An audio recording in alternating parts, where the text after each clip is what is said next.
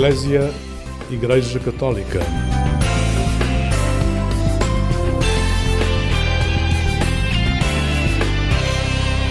Olá, um bom dia para si. O programa Eclésia está consigo nesta manhã de sábado. Deixe-se ficar desse lado conosco e comece o seu dia da melhor forma.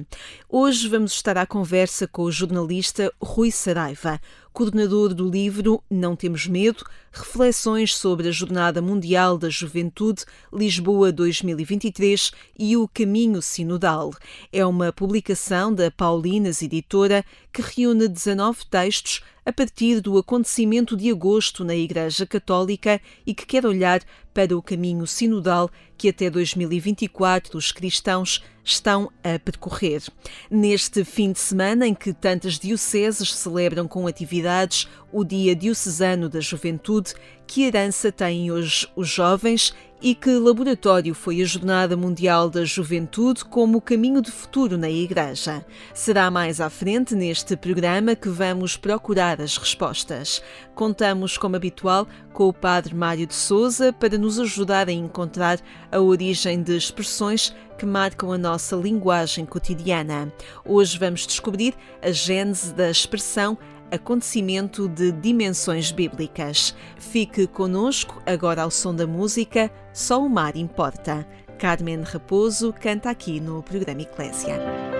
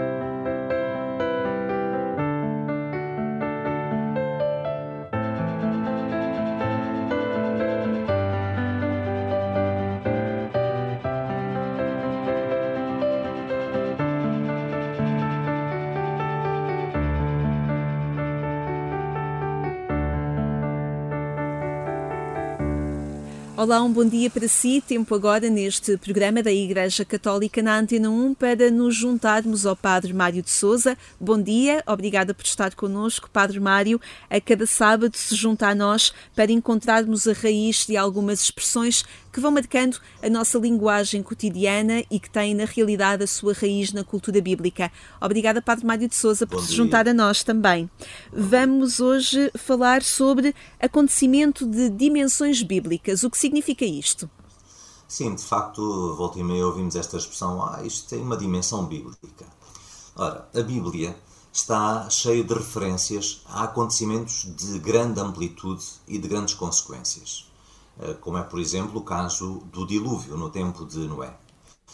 Além disso, por eh, diversas vezes se utiliza uma linguagem apocalíptica para falar do tempo em que a atual realidade dará lugar a um novo céu e uma nova terra. Ou seja, quando a realidade tal como a conhecemos for completamente transformada. Por isso a Bíblia fala em terremotos por toda a parte, estrelas a cair do céu, etc. Ou seja, acontecimentos de facto com uma dimensão extraordinária. Por isso, dizer que determinado acontecimento tem dimensão bíblica, isto tem dimensões bíblicas, é, significa o quê? Expressar a sua grandeza ou a sua intensidade, a sua gravidade.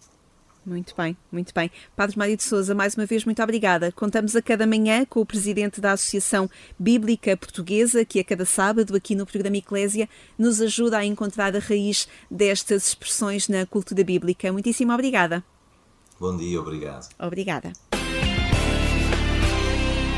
Não temos medo é a afirmação que dá nome ao conjunto de reflexões de um livro coordenado por Rui Saraiva, que avalia o impacto dos dias da Jornada Mundial da Juventude Lisboa 2023 e que quer levar essa experiência para o processo de discernimento do presente Sínodo dos Bispos.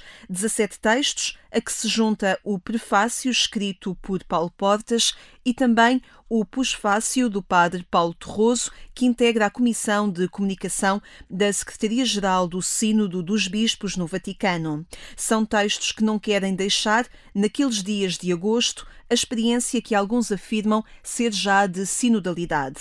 Esta manhã Conversamos com o coordenador da edição Não Temos Medo, reflexões sobre a Jornada Mundial da Juventude Lisboa 2023 e o caminho sinodal. Bom dia, Rui Saraiva, obrigada por estares connosco. Bom dia, Lígia, e muito obrigado por esta oportunidade para falarmos sobre este livro. Perguntava-te, Rui, sobre a pertinência desta publicação neste tempo pós-Jornada Mundial da Juventude, que Portugal e Lisboa concretamente acolheram, e este processo em curso no Sínodo. Por que ligar estes dois acontecimentos que marcam naturalmente a Igreja, a Igreja em Portugal e a Igreja a nível mundial, e convidar diferentes autores para este processo de reflexão?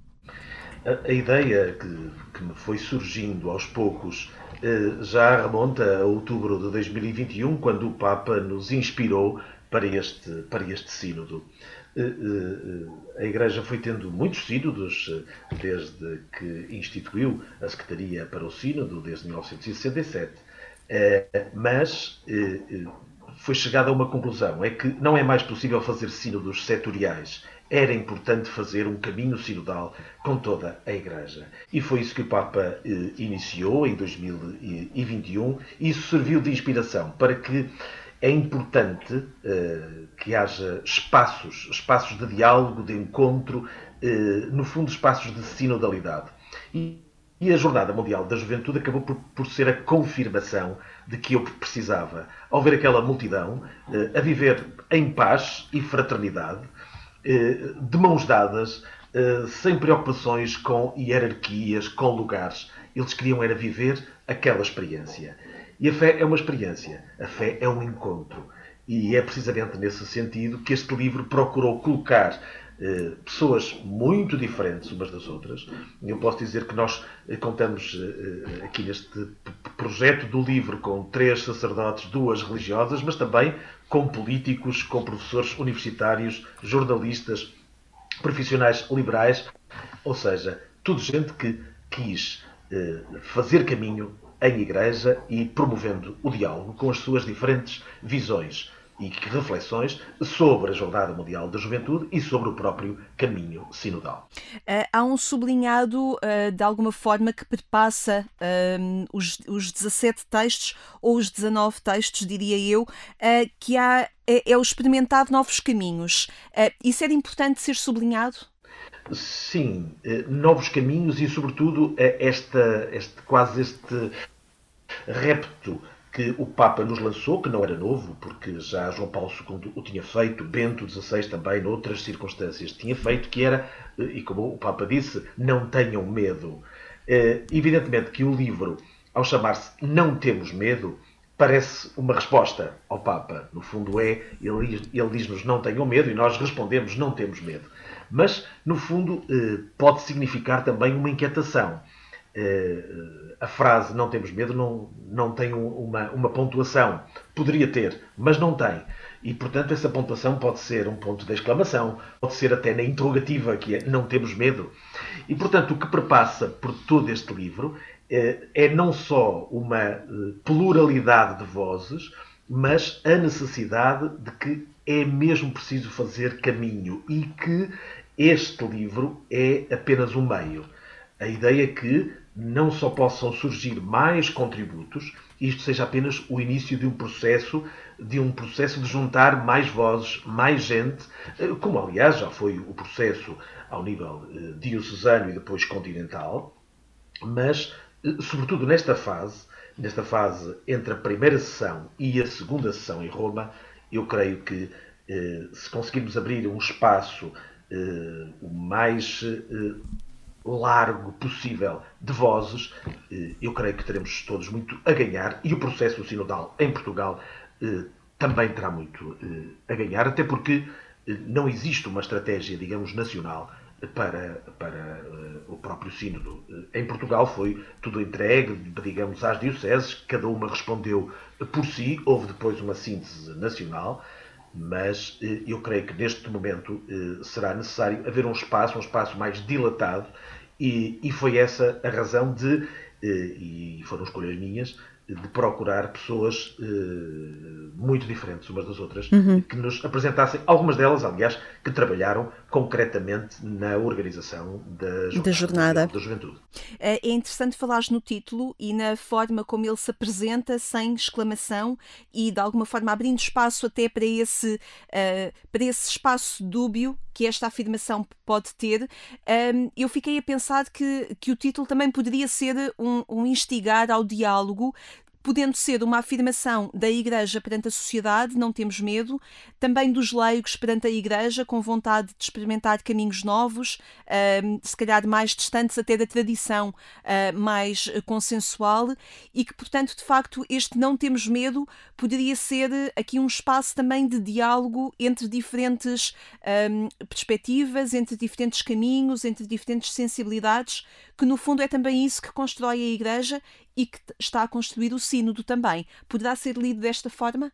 excelente leitura e acabo de ganhar mais um contributo, portanto eh, é evidente que te vou fazer já um convite, fica já o um convite feito para um texto, para uma próxima, para, para, lá está, para um próximo livro ou para outro espaço, porque a ideia do, do livro, já agora eu vou já responder à tua pergunta, mas a, eh, a ideia do livro é que uh, ele seja o início de um espaço, e esse espaço pode ser um evento, pode ser, aliás, como vamos uh, ter agora, já no dia 29 de novembro no Porto, que uh, é sobretudo um evento de encontro e diálogo sobre a JMJ e sobre o caminho sinodal. E a propósito do livro, apresenta-se o livro nessa altura, evidentemente, mas o livro é apenas e só o abrir de caminho. E para esse caminho vamos precisar de mais vozes e, portanto, a voz da Lígia, eh, sem dúvida nenhuma, que com a leitura eh, que foi feita e que eu acabei de ouvir, é eh, perfeita em relação ao título. O título não tem a pontuação, precisamente para que cada um faça a sua própria leitura do desafio. Se o desafio é uma afirmação vai colocar um ponto, um ponto, um ponto final, digamos assim, mas pode ser na interrogativa. Ou seja, cada um pode colocar a si próprio, mas não temos medo, nós não temos medo, eh, de que é que não temos medo, porque é que temos medo e, e, se vamos responder então a esse medo de que o Papa fala, e, e, e, aí ele está muito bem acompanhado. Francisco, como eu disse há pouquinho, está acompanhado por João Paulo II e também por Bento XVI, que em várias circunstâncias, diferentes evidentemente, tanto um como o outro, lançaram esta ideia de não ter medo, de avançar. E, e, e tal como no pós-fácil, o padre Paulo Terroso fala precisamente eh, da questão do medo, também ele, dizendo que às vezes esbarramos em medos, não é? Eh, fala da JMJ como um laboratório sinodal, eh, é nesse sentido que este livro é apresentado, porque eh, eu estive lá, eh, estivemos lá juntos, e, e, portanto, vivemos uma mesma experiência, sob este ponto de vista, que a JMJ eh, eh, foi nitidamente um laboratório. Eh, mas um laboratório, tal e qual como qualquer experiência de laboratório, é um evento, é um evento que acontece naquele momento, mas depois, difícil, difícil é depois darmos consequência àquilo que acontece ali, naquele local e àquela hora. E eu creio que o caminho sinodal tem muito a, a ganhar com esta experiência. indo então ao prefácio que, que, que, que, citas, o padre Paulo Terroso escreve uh, que este acontecimento uh, apresentou uma realidade que não é utópica, teve lugar e tem lugar. E estou a citar o padre Paulo Terroso ao dizer o caminho para ser uma igreja onde há espaço para todos, todos, todos, foi em certa medida já cartografado em Lisboa e tem o traço de sinodalidade. Pergunto-te, Rui, um, que caminho fazer a partir desta assunção que o padre Paulo Terroso uh, uh, elenca no, no seu texto, no Pusfácio, uh, a partir desta assunção, desta afirmação de que aquilo que aconteceu não é utópico, tem um lugar, teve um lugar, é concretizável e agora, o que fazer depois disso? O que fazer depois disso foi aquilo que uh, centenas uh, de, de, batizados, dizendo assim, divididos em uh, leigos, religiosos, cardeais, bispos, enfim, estiveram reunidos na primeira sessão o que há a fazer é aquilo que a síntese já apresentada dessa primeira sessão nos pede. Portanto, é, é, neste concreto, é no concreto histórico deste momento, do aqui e do agora, tal e qual como a tua pergunta. Podemos ler, e eu estou a citar, eh, não de corpo porque estou a ler, eh, aquilo que nos é dito eh, no final, no, no penúltimo parágrafo da síntese desta etapa, desta primeira etapa sinodal, ou desta primeira sessão da 16ª Assembleia Geral do Sínodo, ipsis verbis, nos próximos meses, as conferências episcopais e as estruturas hierárquicas das Igrejas Católicas Orientais, servindo de elo de ligação entre as igrejas locais e a Secretaria-Geral do, do Sínodo,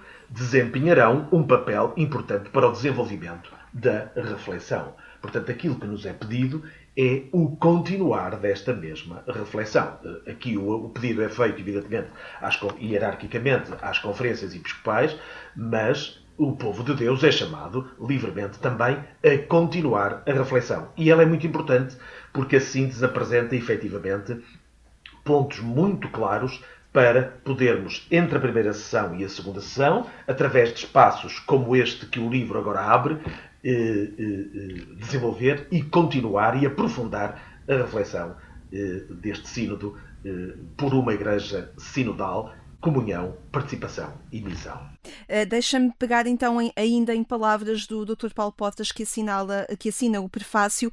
Ele diz que ele recorda uma espécie de tsunami de concórdia, harmonia, inclusão, generosidade, simplicidade, espessura e alegria. Uh, uma citação uh, do Paulo Portas neste texto do prefácio do livro. Um, Pergunto-te, Rui, um, o que fazer com isto, com esta herança e com esta, com esta recordação e pergunto isto porque estamos também num fim de semana em que se assinala o Dia Diocesano da Juventude. E, portanto, de alguma forma, os jovens na, na, nas diferentes igrejas locais uh, no nosso país são convidados a reunirem-se uh, para não deixar de alguma forma apagar o fogo, mas celebrar não só este dia, mas fazer memória também daquilo que foi uh, que foram aqueles dias de agosto. E não ficando apenas na memória, o que fazer com tudo isto, com esta espessura, com esta alegria, com esta concórdia, com esta harmonia, inclusão, generosidade que Paulo Portas uh, elencou como recordação daqueles dias de agosto. há uma resposta a ser dada neste momento, neste fim de semana, pelos jovens? Sim, a resposta a ser dada é manterem a alegria, manterem o registro de, de, paz, de fraternidade, de afirmarem valores, e estes valores da paz e da fraternidade são fundamentais, sobretudo neste tempo histórico, no que diz respeito àquilo que é possível fazer eh, eh na Igreja, eles, a partir de agosto, podem olhar mais para a frente naquilo que foi a história da Igreja e o momento de outubro eh, do acontecimento da primeira sessão do Sínodo em Roma é fundamental. Olharmos para aquelas mesas redondas, todas ao mesmo nível, sem existir uma definição de hierarquia, eh, sem perceber, e ao percebermos que existe este esforço, este esforço de, tal como o Papa nos disse aqui, em que todos, todos, todos somos chamados e todos devemos ser incluídos, eh, eu creio que aí está uma marca fundamental para que os jovens percebam qual é, neste momento, verdadeiramente o caminho da Igreja, que os tem muito em conta e que é este caminho de sinodalidade. Eu diria, para até ficarmos com uma, imagem gráfica, é um caminho muito mais de horizontalidade e não propriamente de verticalidade, que foi eh, eh, um modelo que, obviamente, que nos acompanha, mas que é um modelo que tem vindo a ser, desde o Concílio Vaticano II, reformulado, renovado, e eu creio que a Igreja está precisamente nesse caminho. Este livro procura ser um contributo nesse sentido. E eu creio que os jovens vão ser capazes disso, eh, já desde aquilo que foi eh, eh, este encontro em Portugal, como um exemplo fundamental para, e inspirador para aquilo que possa, que possa vir a acontecer e que está já a acontecer. Uh, os jovens têm vontade que a Igreja não tenha medo uh, de uma linguagem mais artística, que não tenha medo de até de se distanciar daquilo que o padre José Maria Brito fala da tradição, do tijolo da tradição, que tantas vezes uh, é impeditivo para encontros, para diálogos, para aproximações, até com o mundo, o mundo contemporâneo, o mundo social, o mundo cultural. Os jovens viveram isso na Jornada Mundial da Juventude. O padre Sérgio Leal diz que as Jornadas Mundiais da Juventude foram também um laboratório eclesial e sinodal. Isto, de alguma forma, evoca uma grande responsabilidade que a Igreja em Portugal tem neste momento também. Sim, uma grande responsabilidade da Igreja em Portugal, porque é aqui que nós estamos e é disso também que, que nos diz respeito do ponto de vista concreto, eh, e que é, sobretudo nesta fase, eh, são aqueles que exercem a autoridade. Aliás, Paulo Portas fala sobre isso, eh, do, do perigo do clericalismo, que às vezes temos um bocadinho a ideia que o clericalismo é uma coisa, enfim, que já é do passado, relativamente é uma imagem do passado, e se calhar não é. Se calhar está bem presente em algumas atitudes no presente. E, eh, e, e o Dr. Paulo Portas fala sobre isso sublinhando a necessidade da abertura ao mundo, tal e qual como dizias há pouquinho, a questão da abertura à cultura, aos espaços de convivialidade, de, a, aos outros espaços, a, a, ao muito que, que, tem vindo a acontecer nos últimos decénios. Eh, e esta abertura é fundamental eh, e aqueles que têm a autoridade da Igreja, eh, neste, este eu creio que é o momento de perceberem que também aqui os jovens esperam também deles. E, portanto, os bispos terão que ter uma palavra a dizer. É, queria fazer dois agradecimentos, eh, aliás, três agradecimentos. O primeiro, desde logo, às, à Paulinas Editora, porque acreditou, a partir do momento em que lancei o desafio, acreditou na possibilidade de uh, fazermos este livro e, portanto, desde logo esse agradecimento, porque sem elas, efetivamente, não havia o livro. Mas, em segundo lugar, e obviamente podia ser em, em primeiro, o meu agradecimento vai para os autores que acreditaram no, no, no desafio que fiz a cada um deles eh, em circunstâncias diferentes, com objetivos diferentes, até por meios também de comunicação diferentes a cada um deles, mas que acreditaram neste projeto e, e avançaram para, esta, para este livro. Portanto, o meu agradecimento, todos eles, todos eles, deixando claro, pro bono, portanto, uma colaboração verdadeiramente de gosto e de generosidade. E em terceiro lugar, o meu agradecimento muito especial, já o fiz ao Padre Paulo terroso porque o citei, mas um agradecimento muito especial ao Dr. Paulo Portas, que com entusiasmo aderiu e, obviamente, que me deu a honra de, eh, a todos nós, nos deu a honra de, eh, com a, a carga política, que também é importante neste, neste sentido, política no sentido da, daquilo que é a cultura da, da cidade, aquilo que é o melhor para a cidade, para o mundo, para cada uma das nossas nações e, e espaços de, de, vida eh, que estiveram representados na, na, Jornada Mundial da Juventude, com as suas bandeiras de todos os, os, países. Portanto, nesse sentido de serviço e de bem comum, de serviço à, à sociedade, o prefácio do Dr. Paulo Portas, que eu queria aqui também deixar esse, esse agradecimento especial. Rui Saraiva, coordenador desta edição Não Temos Medo, ele que também é jornalista e correspondente do Vatican News em Portugal. Muitíssimo obrigada por ter estado à conversa com o programa Eclésia nesta manhã, Rui. Obrigada. Obrigado, eu. Foi um prazer. Não Temos Medo, reflexões sobre a Jornada Mundial da Juventude, Lisboa 2023 e o Caminho Sinodal. Um livro coordenado por Rui Saraiva que vai ser apresentado no Porto no próximo dia 29, no auditório da Universidade Católica Portuguesa. Um encontro que será também de diálogo vai contar com a presença de dois dos autores, a médica Silvia Monteiro e o enólogo Bento Amaral, juntam-se para um fim de tarde de conversa. Fica agora com o grupo 4 e meia, Coisas Bonitas. Dias cinzentos, tristes momentos fazem capa de jornal. Gestos de afeto, amor completo, já quase parecem mal. E eu que não ligo a desgosto,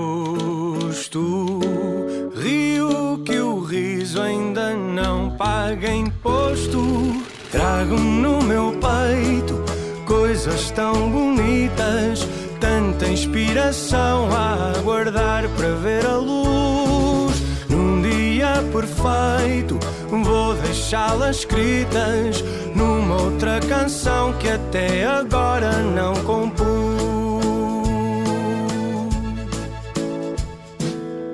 Dias sombrios, estádios vazios, despertam muita atenção.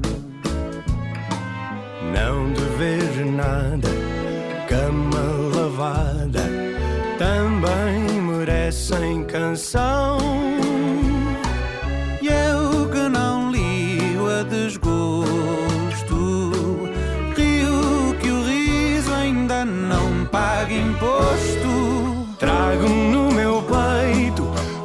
Coisas tão bonitas,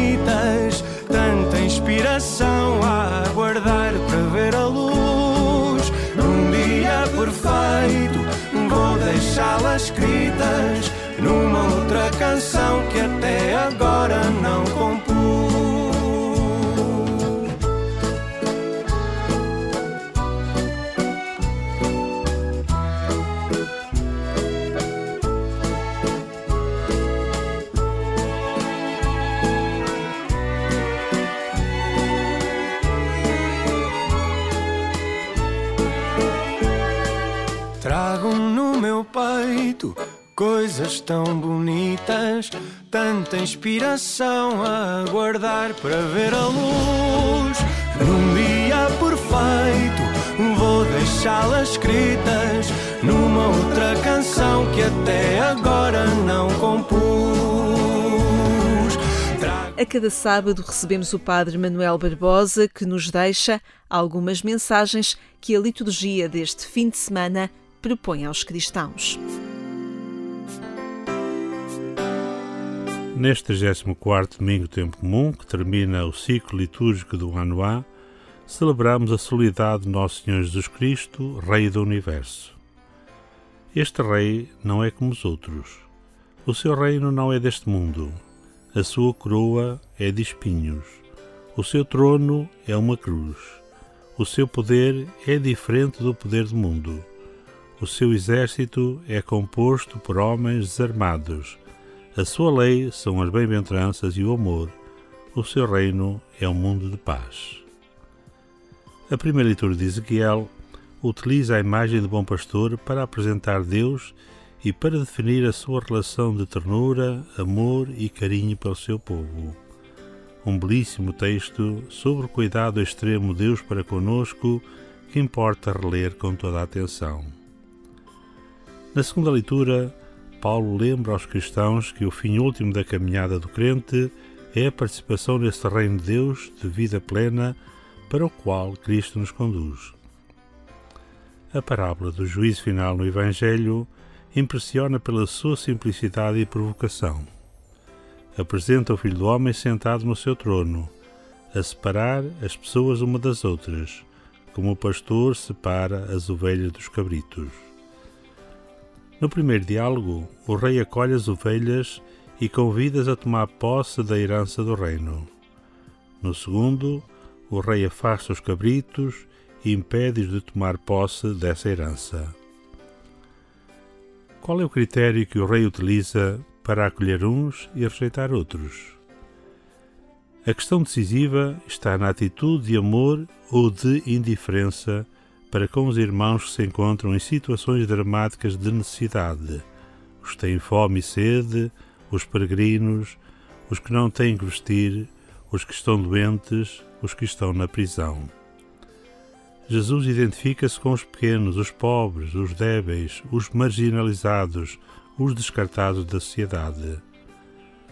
Manifestar amor e solidariedade para com o pobre é fazê-lo ao próprio Jesus. Manifestar egoísmo e indiferença para com o pobre é fazê-lo também ao próprio Jesus. À luz da cena apresentada por Mateus, as parábolas dos domingos anteriores ganham nova força. Estar vigilantes e preparados consiste principalmente em viver o amor e a solidariedade para com os pobres, os pequenos, os desprotegidos, os marginalizados. Os egoístas e os indiferentes não têm lugar no Reino de Deus. Não esqueçamos nunca este facto essencial. O Reino de Deus está no meio de nós. Depende de nós fazer com que esse reino deixe de ser uma miragem para passar a ser uma realidade a crescer e a transformar o mundo e a vida das pessoas. Empenhamos nesta semana em dar, em nome do Senhor, ternura e reconforto aos pequenos, até aqui ignorados e tão próximos de nós, no nosso prédio, bairro e cidade, e quem sabe, até na nossa casa, na comunidade cristã, na comunidade religiosa. Entremos na ternura do Rei de amor, tão necessária nestes tempos difíceis que estamos a viver. Passemos à urgência do amor.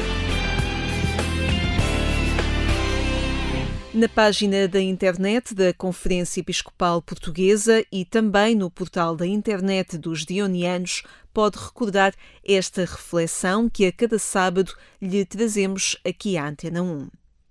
Ficamos hoje por aqui. Obrigada por estar conosco a cada sábado de manhã. Encontre-nos no portal de informação agência.eclésia.pt ou então marcamos já encontro para amanhã aqui na Antena 1 pelas 6 horas.